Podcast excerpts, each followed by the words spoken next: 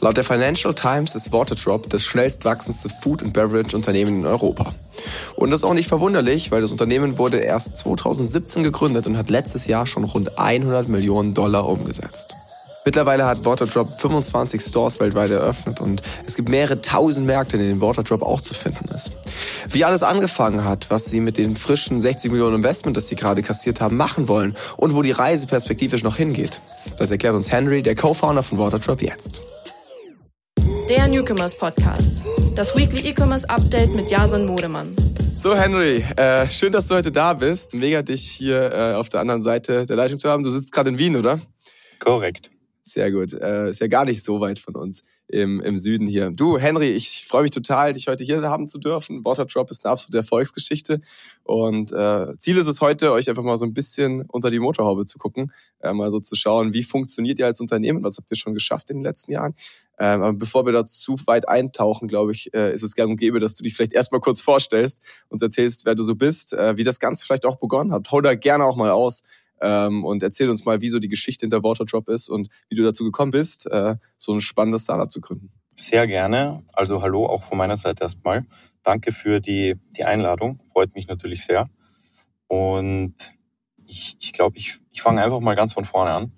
Ähm, Gib ihm. Ich, selber, ich selber bin Henry, bin ähm, halb Schotte, halb Österreicher. Das heißt, äh, bin in Glasgow eigentlich geboren, deswegen auch der Name und aber in Österreich aufgewachsen und bin Mitgründer von, von Waterdrop. Und wir haben vor, ich sag mal, circa sechs Jahren mit der Ideation begonnen. Ähm, das Ganze hat mit einer sehr simplen Idee nämlich begonnen, mich aus der Frustration über die Getränkelandschaft. Konkret ist äh, mein Bruder, der Martin, in einem Flugzeug gesessen von Singapur nach Hongkong während seinem MBA und hat sich gefragt, warum er jetzt eigentlich hier nur wieder Zuckerwasser in, in Dosen und, und Flaschen bekommt und hätte gern Wasser gehabt, aber Wasser selber auch ab und zu schwierig. Und dann die Idee gehabt, gemeinsam tatsächlich mit unserer Mutter, warum kann man jetzt nicht auch etwas einfach hinzufügen, das dem Ganzen einen Geschmack gibt, Funktion gibt, gut schmeckt, leicht mitzunehmen ist und vielleicht auch in der UX schön anzusehen ist. Ähm, der Gedanke hat ihn eigentlich nicht losgelassen. Ich war zu der Zeit ähm, in, in der Beratung, äh, in der Strategieberatung, auch sehr spannendes Geschäft und, und hat auch super viel Spaß gemacht. Und dann ist es über so ein paar Monate, ich sag mal, so eine Ideation-Phase und Research-Phase entlang gegangen. Es war alles noch äh, spät 2015 und dann noch 2016. Und äh, Martin hat dann zuerst seinen Job gekündigt bei der, bei der BCG in Wien und, und, und hat tatsächlich das erste, äh, ich sag mal, Commitment bekommen, auch von einem Angel, dass man sagt, okay, man schaut da rein, ähm, man macht es. Und je mehr wir uns dann damit beschäftigt haben, eigentlich entdeckt, dass die Getränkeindustrie halt einfach kaputt ist. Weil die halt nichts anderes machen, als wie in den letzten Jahrzehnten das Zuckerwasser in Plastikflaschen zu verfrachten und dann quer durch die Welt zu schippern auf LKWs, Fliegern oder aus äh, Inseln von Hawaii Wasser abzufüllen und irgendwie nach, nach in die Alpen, nach Österreich zu fahren. Und alle möglichen Perversitäten haben sich da aufgetan. Und ähm, je mehr man sich damit beschäftigt, merkt man, da kann man was ändern, da kann man auch was tun. Und das war eigentlich der Startschuss für Waterdrop.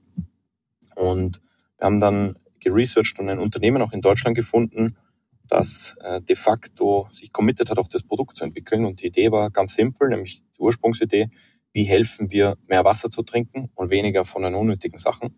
Und so ist dieser Würfel entstanden. Der, der Waterdrop an sich, ein kleiner Würfel, den du ins Wasser reingibst, der sich auflöst, basiert eigentlich auf, auf, auf Brausetechnologie nur, dass wir alles, was dort drinnen ist, in der Regel rausgenommen haben. Das heißt, äh, alle Konservierungsstoffe, künstliche Farbstoffe, irgendwelche Materialien, um, um, um die Produktion einfacher zu machen. Das, was man so ein bisschen kennt als verstaubtes Produkt. Und am Ende ist rausgekommen unser kleiner Würfel, der äh, schön verpackt ist und leicht mitzunehmen ist und de facto im Handumdrehen ein, ein gutes Getränk macht. Und das war das erste Produkt, was wir entwickelt haben. Das war 2016. Es ist in der Zwischenzeit auch der Christoph hinzugekommen, unser Mitgründer und, und Chief Design Officer, wahrscheinlich ein, ein Genie in sich, weil er hat von Anfang an die, die Brand auch entworfen. Wir wussten auch von Anfang an, wenn wir im Consumer Market spielen, dann äh, geht es auch äh, um, die, um die Marke an sich. Lustige Anekdote vielleicht dazu. Das erste, was äh, gemacht wurde mit dem ersten Angel Investment, äh, das jetzt nicht sonderlich hoch war. Wie hoch war das erste Ticket? Äh, das war, das war ca. 50.000 Euro. Ähm, und 20 Prozent davon hat Martin gleich committed, um waterdrop.com zu kaufen. Ähm, Im Nachgang waren, wahrscheinlich sinnvolles Invest, oder? und wir waren ein kleines Wiener Unternehmen und es war so, äh, wir hätten tausend andere gute äh, Use Cases gehabt für dieses Geld. Das war super wichtig für die ganze Entwicklung. Aber das war, zeigt auch nur von einem, von einem Weitblick auch, dass wir sagen, irgendwann ist es ein, eine globale Brand und äh, letztes Jahr, als wir dann in den USA eingetreten sind, äh, hat sich das dann tatsächlich dann auch final bezahlt gemacht, weil wir die Domain wahrscheinlich jetzt nicht mehr so bekommen würden. Und Wie viel hättet ihr jetzt gezahlt? Wäre die nicht mehr frei gewesen? Was, was wäre möglich hab, gewesen, bei euch rauszukitzeln?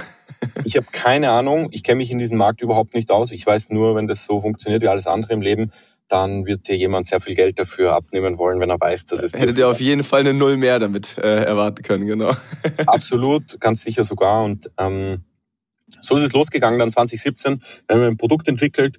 Ähm, das hat noch sehr viel Kompromisse in sich gehabt. Das hat auch nicht gut geschmeckt am Anfang. Und wir verfolgen immer so das Zitat von Reed Hoffman, wenn du nicht ähm, bisschen wenn das erste Produkt, das du launchst, nicht peinlich ist, dann, dann hast du wahrscheinlich zu spät gelauncht und sind rausgegangen voller Stolz in, in Wien und und haben einen Shop, Wear-Shop eigentlich gehabt, haben versucht zu verkaufen online, haben dann gleichzeitig einen Pop-up-Shop gemacht in, in Wien, mit Kunden gesprochen ähm, und, und haben dann gemerkt, das Produkt muss man probieren, das muss man kennenlernen, das muss man schmecken, das muss man erleben und haben eigentlich ein Consumer-Produkt erschaffen, aber nachgedacht über die Firma wie, ein, wie eine, wie eine Tech-Company. Das heißt, ständig Iterationen gemacht, ständig verbessert, ständig optimiert, vom Speed und der Agilität auch so, so ähm, rangegangen und haben dann in 2017, war eigentlich schon der Startschuss, um das Ganze in ein Multichannel-Unternehmen äh, zu verwandeln. Das heißt, wir haben begonnen mit D2C Online und haben ganz stark am Anfang über Facebook-Ads skaliert ähm, und aber gleichzeitig auch mit Pop-Up-Shops und Stores gearbeitet und haben Ende des Jahres dann auch schon das erste Produkt in den Handel gehabt und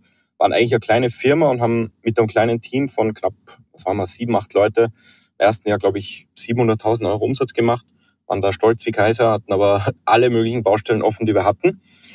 Und sind dann über die Zeit, und jetzt spule ich dann ein bisschen schneller nach vorne, ähm, von, von diesem kleinen Würfel haben wir eigentlich ein, ein kleines Ökosystem aufgebaut, nämlich mit der simplen Mission, mehr Wasser zu trinken, haben wir uns überlegt, was gibt's denn noch um darum, um Wasser zu trinken und sind sehr schnell natürlich auf die Trinkflaschen auch gekommen, die wir aus, aus nachhaltigen Borosilikatglas oder Edelstahl eigentlich begonnen haben zu machen und haben, und das war auch so ein zündender Moment, weil, um aufs Performance Marketing und aufs Facebook zu kommen, die Leute haben plötzlich verstanden in den Ads sehr schnell in der ersten Sekunde, worum es hier nämlich geht, nämlich ein Getränk ähm, und, und nicht jetzt einfach eine Packung, das eine Seife oder irgendwas anderes sein hätte können.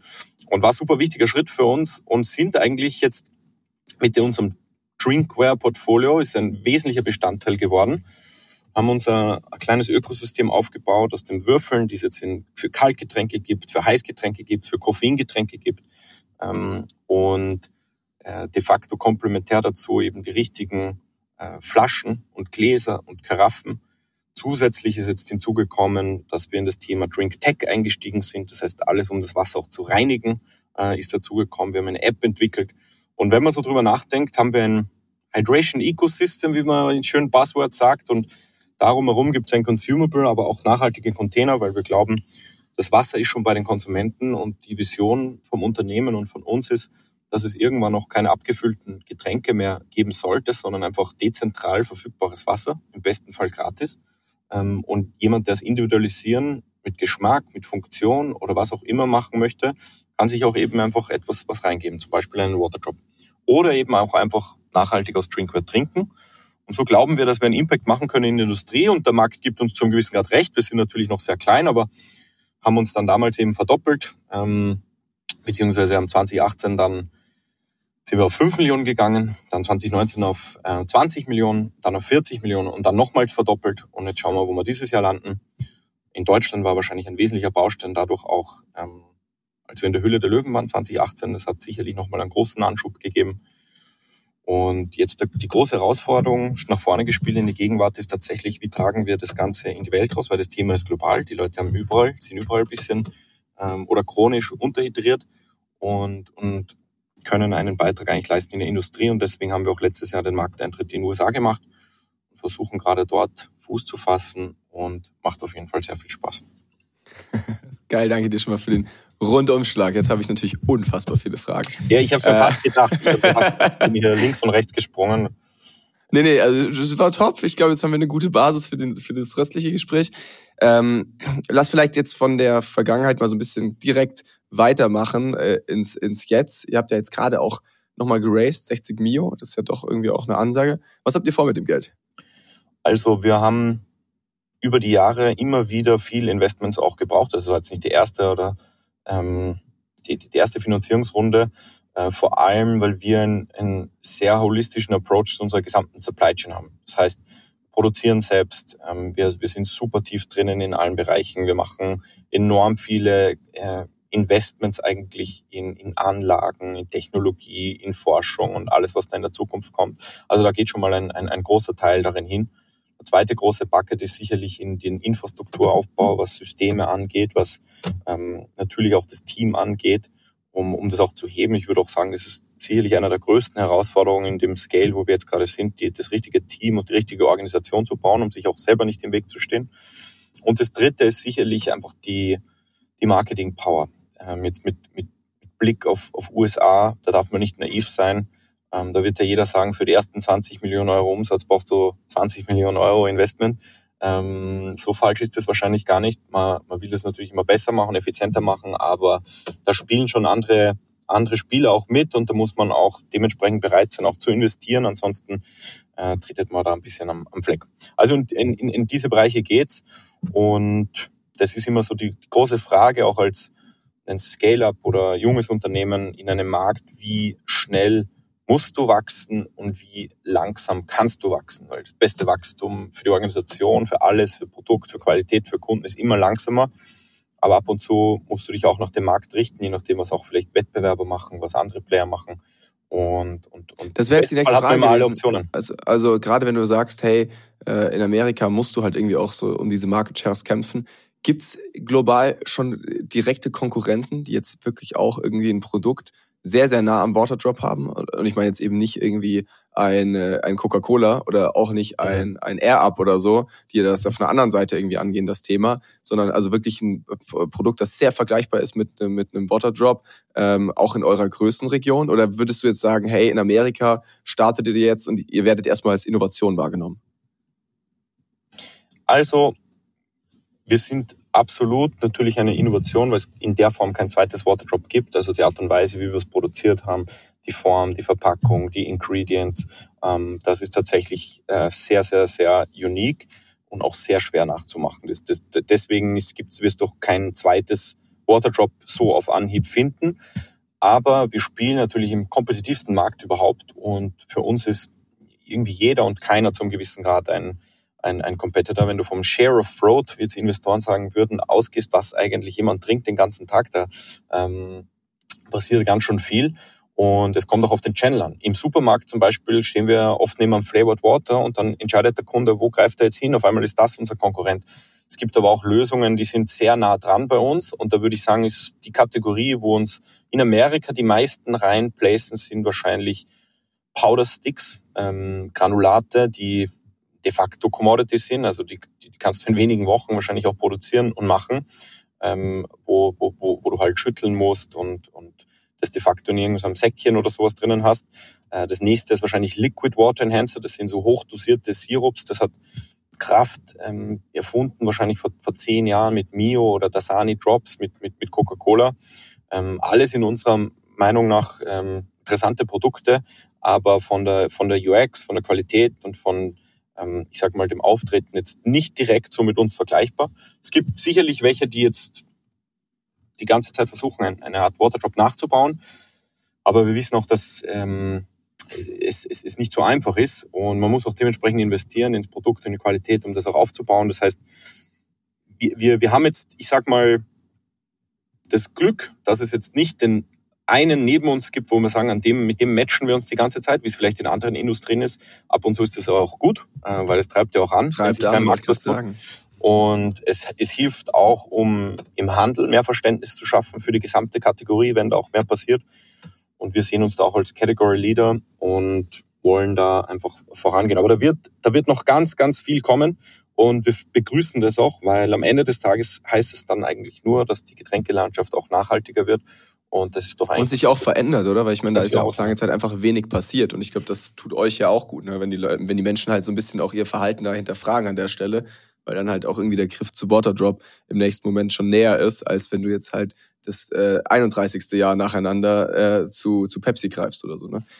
Genau. Und Innovation in der Industrie hat ganz lang war der neueste Cold Brew Coffee Geschmack mit einem ähm, äh, fancy Label draufgeknallt und wieder im gleichen Regal und de facto wird die Supply Chain sehr stark beherrscht von, von großen Playern und im Grunde kommst du auch gar nicht drum herum.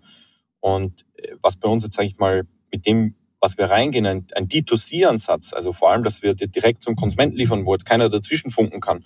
Und ein Getränk, uns als Getränk auch zu vermarkten und auch wahrgenommen zu werden, so, aber das ganze Gewicht nicht zu haben, sondern nur die Essenz zu verschicken, ähm, ist natürlich für uns das, das, das beste und skalierbarste Konzept.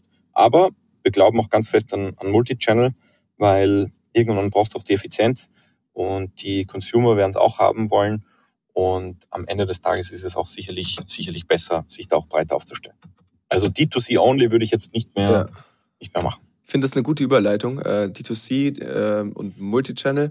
Äh, weil ich weiß nicht, ob ich es nur vorher so verstanden habe oder ob du mhm. genau das gesagt hast, aber ich habe vorher verstanden, dass es für euch ein starker Segen war, dass ihr erstmal sehr stark irgendwie Brand aufgebaut habt, D2C gegangen seid, sodass die Menschen verstanden haben, was ist überhaupt dieser Water Drop ähm, und ihr dann erst über den LEH irgendwie ähm, reingegangen seid und die Leute aber schon wussten, um was es hier geht, weil die Verpackung zum Beispiel an sich jetzt vielleicht nicht so selbsterklärend wäre. Also du hast es ja irgendwie verglichen mit, äh, ist da jetzt eine Seife drin oder so, ne?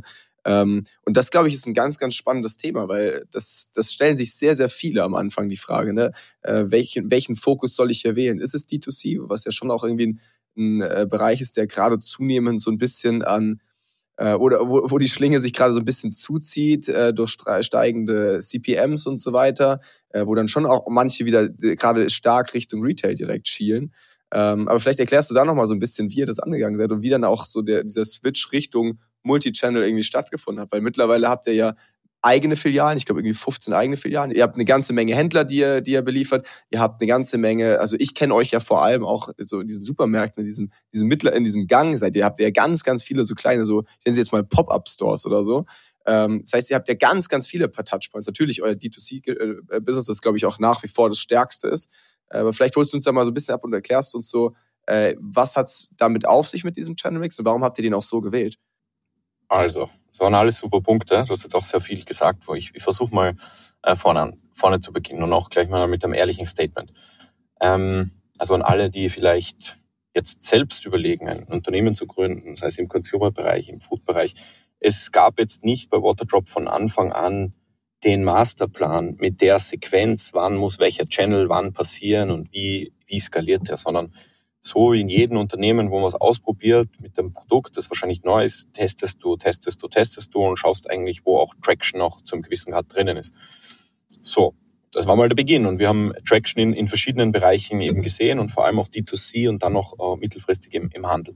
Wenn ich jetzt rückwirkend betrachte und jetzt nochmal so äh, umlegen würde auf eine, auf eine Strategie, ist es extrem sinnvoll und powerful, dass man sich die Marke natürlich aufbaut als D2C, dass man auch beweisen kann, dass man ähm, gekauft wird und auch die, die Erwartungshaltung auch richtig setzt in ein Produkt, den Preispunkt eigentlich schon definiert hat ähm, und ich sag mal auch eine Unterstützung hat, damit sich das Produkt auch weiter rausdreht.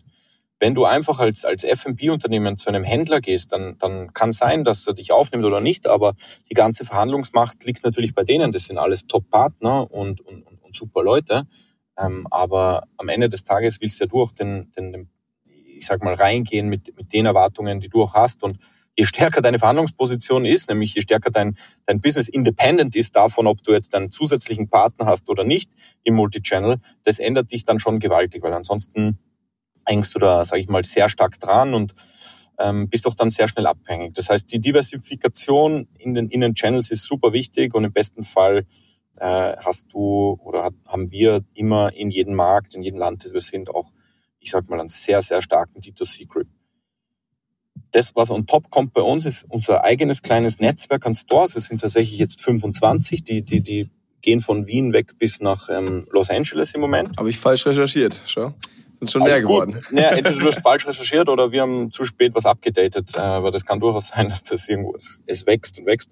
Ähm, und die Idee dahinter ist, dort echte Touchpoints zu schaffen, natürlich auch äh, auch zu verkaufen, aber die können, die kannst du nicht so schnell skalieren, wie du halt jetzt online oder im Handel skalieren kannst. Das heißt, die sind für Brandbuilding wichtig, sind für Trust wichtig online und die sind auch wichtig, um, um, um auch Events zu aktivieren und auch ähm, Teams, sag ich mal, aufzubauen, um, um Marken auch, wir sagen immer, Marken irgendwie echt zu machen und auch eine Seele zu geben, weil äh, das Internet ist voll von D2C-Brands, die, die schnell überall skalieren und die Leute haben es nach wie vor, auch wenn alles digital ist, sehr gern, wenn man auch hingehen kann und sich auch beraten lassen kann. Das ist schon sehr viel wert. Das kriegst du im, im Handel nicht ähm, und das kriegst du auch online nicht unbedingt ähm, beziehungsweise zumindest nicht in äh, Face-to-Face oder in Real Life. Und, und deswegen glauben wir ganz stark an, an diesen Ansatz. Aber die Sequenz ist ähm, immer sicher besser vor, D2C aufzubauen. Du kannst natürlich auch die Marke über den Handel aufbauen.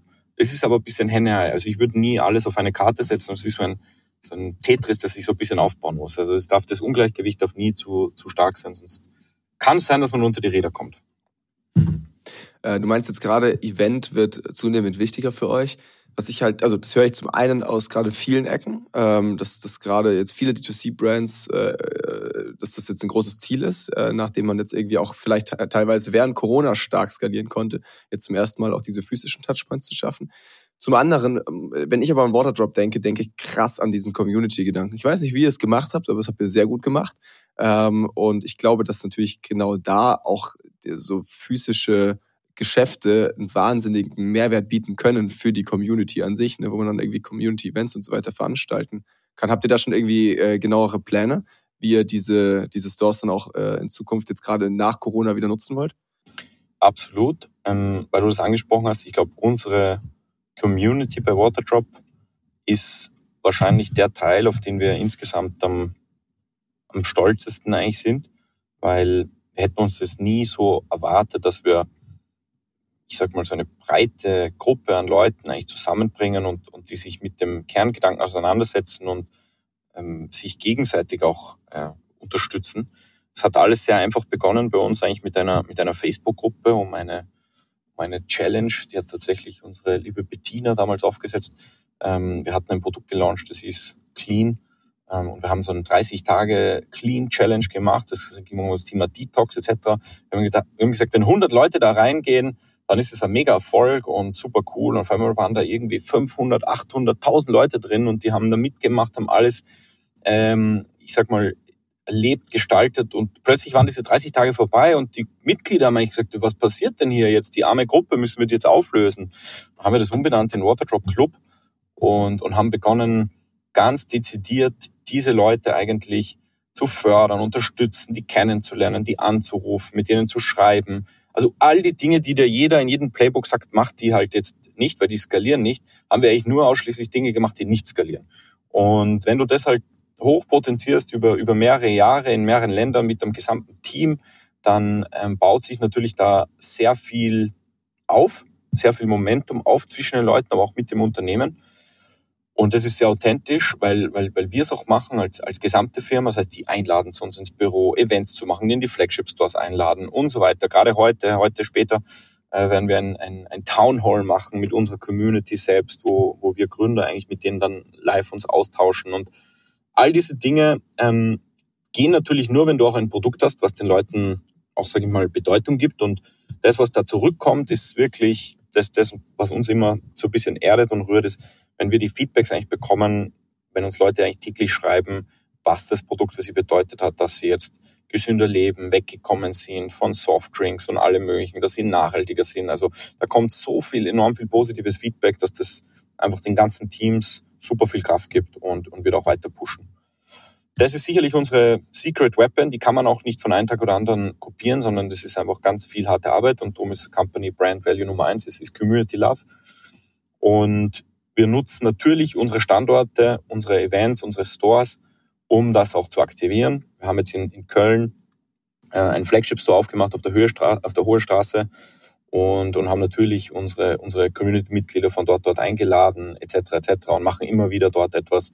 Wir haben auch jetzt ein ganzes Brand Activation Team aufgebaut, was de facto durch Europa tourt und, und, und Kunden besucht und Events auch mitmacht. Und damit wird die Marke angreifbar und wir lernen auch sehr viel von der Community und das geht dann Hand in Hand und befruchtet sich. Okay.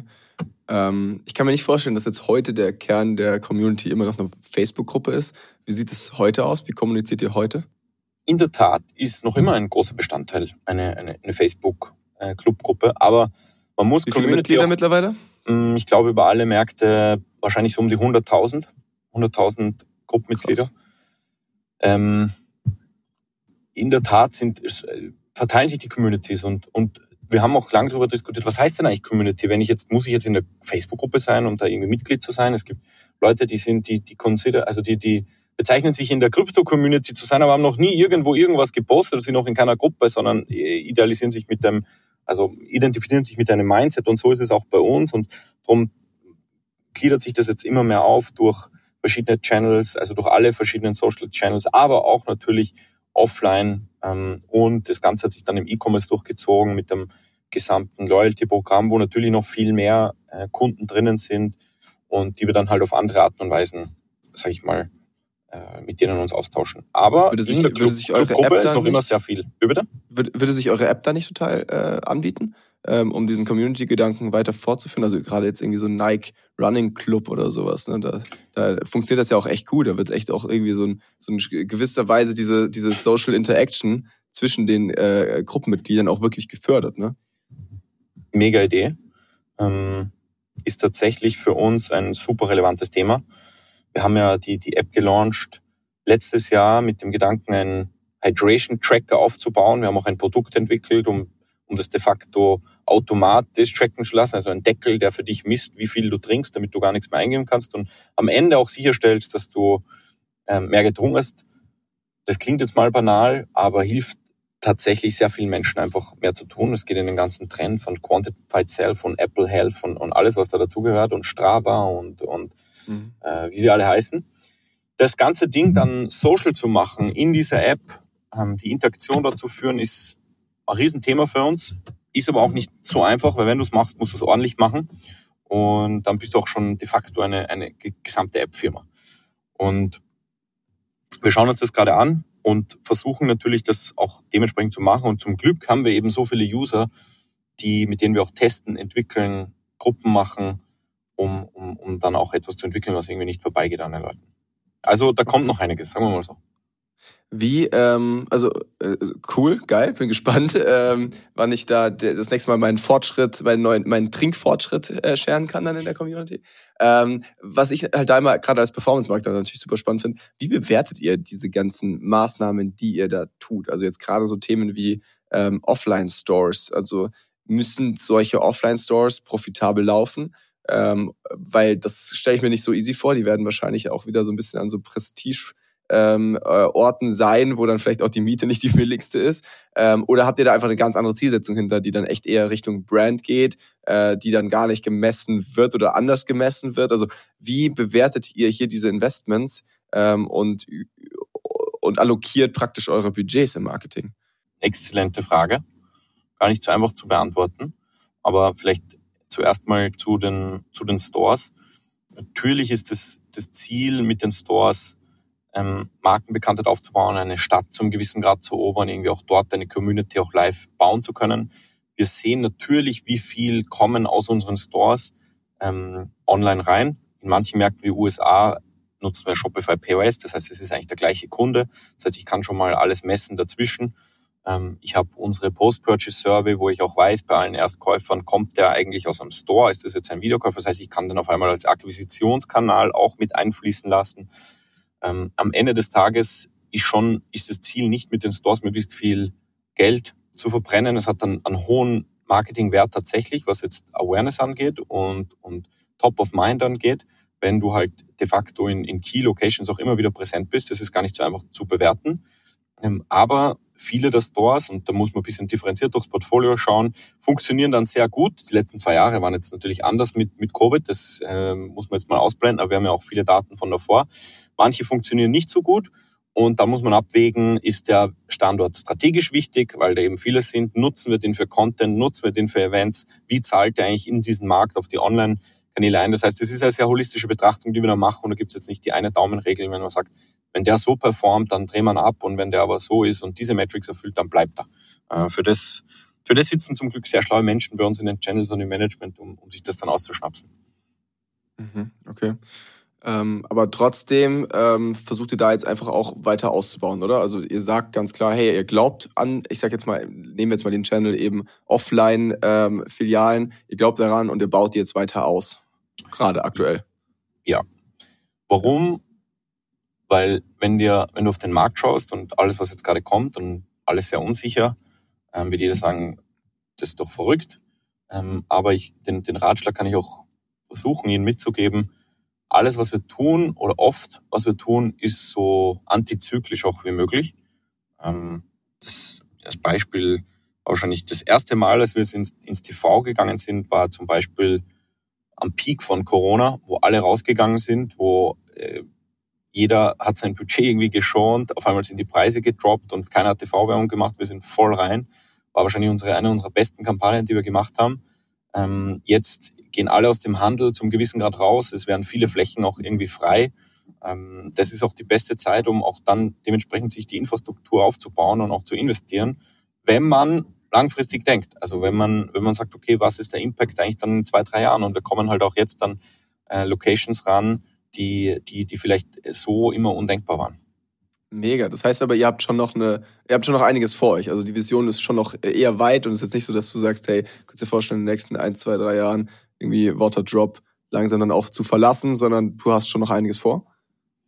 Wir haben enorm viel vor. Ich würde behaupten, wir haben gerade erst angefangen. Wir stehen bei ganz wenigen Prozent von, von, unserer, von, von unserer Reise. Ähm, wenn man sich den 600 Milliarden Dollar Getränkemarkt anschaut und wir mit irgendwie ähm, einen kleinen Drop im Ozean, dann ist da noch ganz viel zu verbessern und zu tun.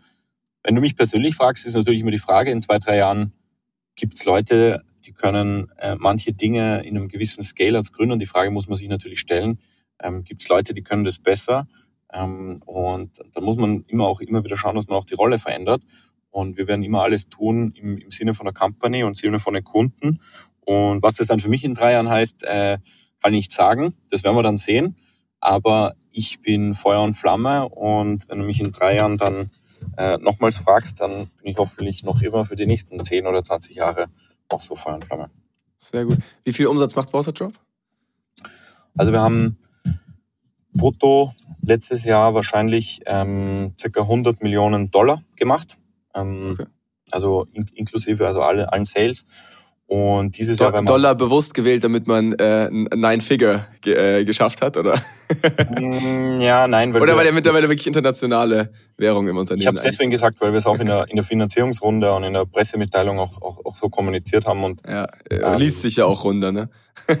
ja, und weil wir es vor allem auch aus, aus US-Sicht denken und das auch unser, ja. unser Zukunftsmarkt auch ist und, und das auch unser stärkster Markt auch in der Zukunft sein wird. Ähm, natürlich kann man es dann runterbrechen und die Zahlen ähm, müssen natürlich auch konsistent bleiben. Und viele Was habt ihr dieses Jahr vor? Wir werden sicherlich wachsen. Äh, wir werden uns nicht verdoppeln. Ähm, das wäre auch nicht schlau. Aber wir werden auf jeden Fall einiges drauflegen.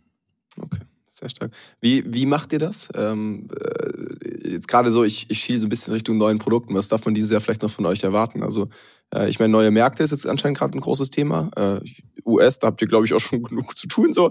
Äh, aber ich kann mir nicht vorstellen, dass ihr jetzt sagt, okay, das Produktportfolio, das passt jetzt so. Äh, so machen wir jetzt erstmal die nächsten zwei, drei Jahre weiter, sondern was, was wird kommen? Ich glaube, wir könnten tatsächlich mit dem, was wir jetzt gerade haben, sagen, die nächsten zwei Jahre konzentrieren wir uns halt voll drauf. Okay. mit dem Ansatz, den wir, also voll auf das Portfolio, was wir haben, mit dem Ansatz, das wir tun, ist sehr holistisch und ähm, das Ökosystem ist noch nicht komplett, ähm, sage ich mal. Wenn, wenn wir die richtige Lösung bieten wollen für Leute, die Kaltgetränke trinken, Heißgetränke trinken, äh, Koffeingetränke trinken, Getränke beim Sport trinken etc., wo man halt eben auch isst, äh, kann man noch sehr viel tun. Also vor allem in der Bereich der Funktion ähm, ist noch einiges an Potenzial da. Da wird sich einiges tun, auch rund um das Thema Drink Tech, was wir gestartet haben. Also alles, was ich vorher erzählt habe mit der App, mit einer Cap, die de facto das Wasser von äh, allen Bakterien befreit. Und da gibt es natürlich noch ganz viele andere Anwendungsfälle, in die man da gehen kann, weil das Wasser ist nicht überall so gut, wie es jetzt vielleicht in München oder, oder Wien ist. Ähm, da muss man gar nicht so weit schauen in Europa und schon wird die Qualität halt richtig, richtig mies.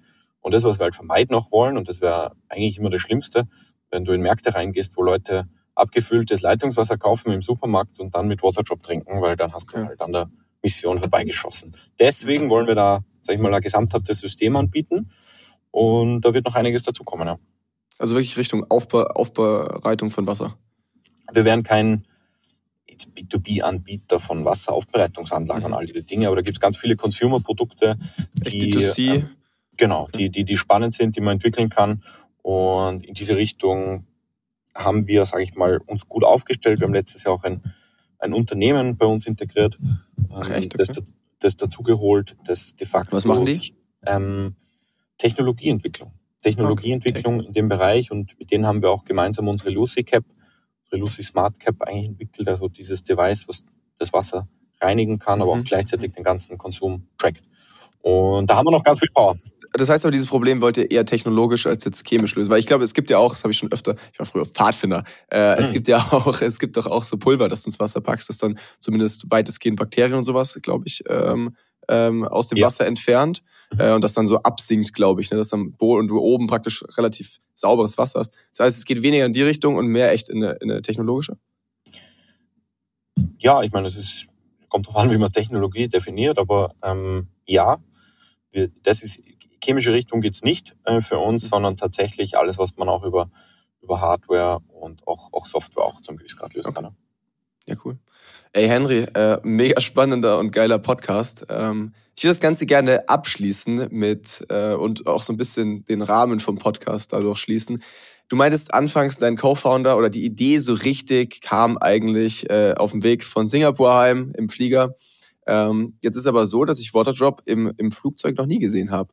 Äh, ist das dann was, wo ihr irgendwie sagt, hey, alleine um die Mission davon am Anfang ähm, äh, zu vervollständigen, versucht jetzt irgendwie bei Singapore Airlines euch zu platzieren, weil ich meine, das, das Klientel ist kaufkräftig ähm, und würde ja eigentlich auch ganz gut wahrscheinlich dann zu passen, oder?